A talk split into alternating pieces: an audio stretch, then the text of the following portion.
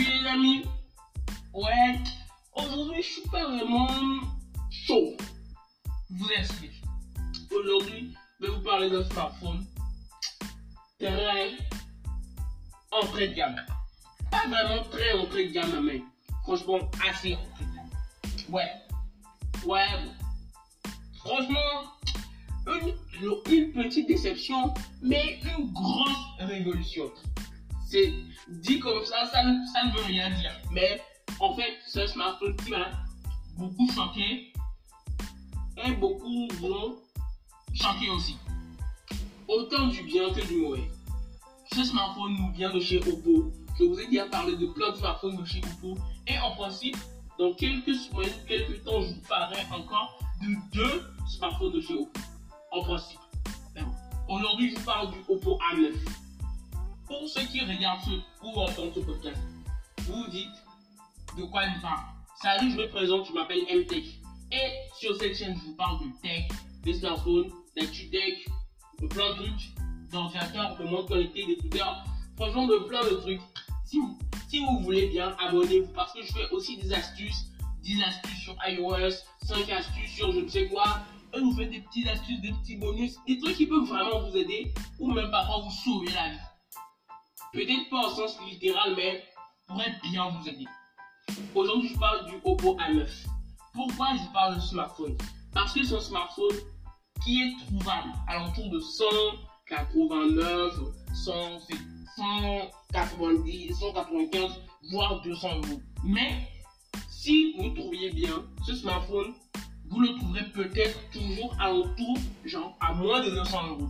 Et il est toujours top, surtout sur certains côtés qui sont poussés, genre à leur limite, et d'autres, bah, où bah, ça chevaux. Oppo a fait un très bon boulot, surtout question, en question de design.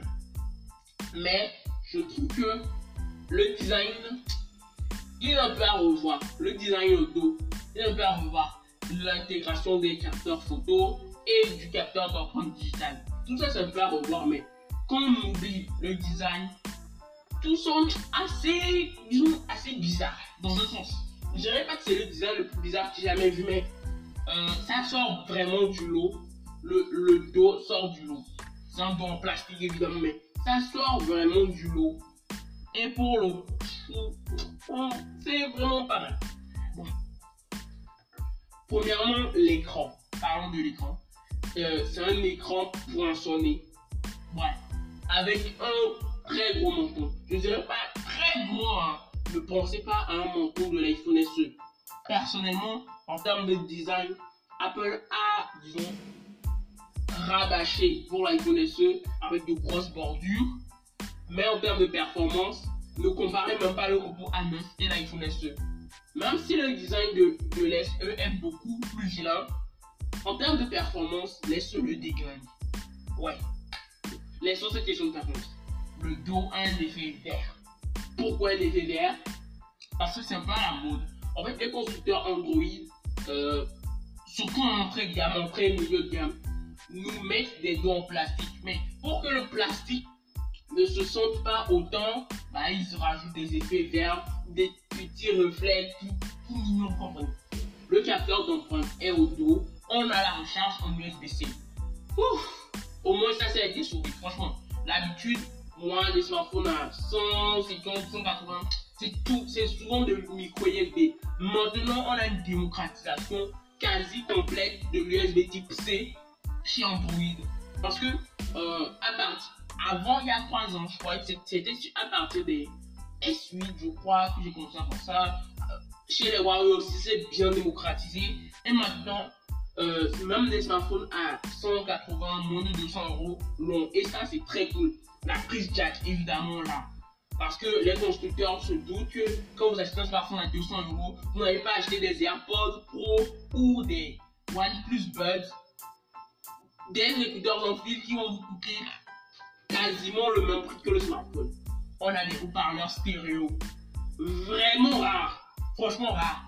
En 200 euros, c'est l'un des rares que j'ai pu tester. Le côté, on peut étendre la mémoire. C'est pas mal. On a double SIM. C'est classique. Hein. Moi d'ailleurs, j'utilise qu'une seule SIM et ça me suffit largement. Euh, mais le gros problème, c'est la performance et certains petits défauts. D'ailleurs, ce smartphone, il n'est pas du tout performant. Il embarque qu'un Snapdragon 665, 4, d'ailleurs, c'est un smartphone 4G, 4 Go de RAM, 128 Go de stockage. On a, disons, le software n'est pas beaucoup avancé comparé, même si on a ColorOS, aïe, j'ai cassé l'ambiance. Même si on a ColorOS 6.0, bah, c'est pas vraiment ça. C'est différent des ColorOS, disons que j'ai pu voir en, haut de gamme. Laissez cette question de ColorOS. En termes de fluidité, c'est pas mal du tout. Le capteur d'empreinte digitale est plutôt réactif aussi.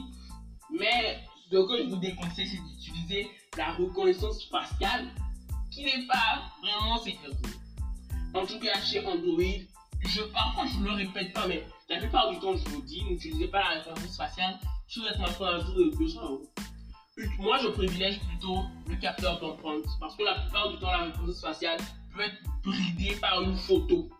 La plupart du temps. On a quand même, quand même un écran 6,5 pouces HD+. Aïe aïe aïe aïe aïe. HD+. En LCD IPS évidemment. HD+. Ça, ça grille un peu, disons. J'aurais vraiment préféré du Full HD. Parce que à ce même prix, je trouve des smartphones comme le Redmi 5 Pro en, full, en Full HD. Ouais. Je vous ai même fait un podcast sur les meilleurs smartphones à l'entour de, bon, à moins de, à moins de 200 euros. Crois que ce smartphone en faisait partie. Ouais, ça en faisait partie. Mais franchement, c'est top. Pour la partie photo, principal 48 mégapixels, ultra grand angle 8 mégapixels. Et on a un portrait classique. Marche bien pour du, de l'entretien. On peut filmer en 4K, je vous le déconseille. D'habitude, si vous voyez le mode 4K, en fait, pour vous dire qu'on peut avoir la 4K. Mais en fait, vous pouvez toujours filmer en, en HD 1080p 60 fps. C'est toujours mieux. On a un capteur selfie de. Bon, j'ai oublié le nombre de mégapixels. On a une batterie de 5000 mAh et une charge 18 watts. Vous allez le recharger super lentement en à peu près 3 heures, Oui. Euh, ouais, attendez, 2 heures 33 C'est lent, mais l'autonomie est tellement bonne que vous pourriez parfois tenir 3 jours si vous faites très attention.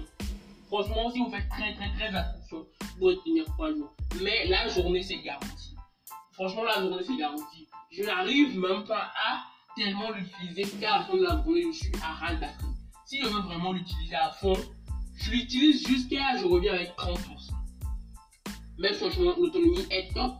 Mais aussi, à cause du processeur assez faible, bah, on peut avoir une bonne autonomie. Hein. On, tourne chose en Android 9, rien de surprenant. ColorOS, déjà dit.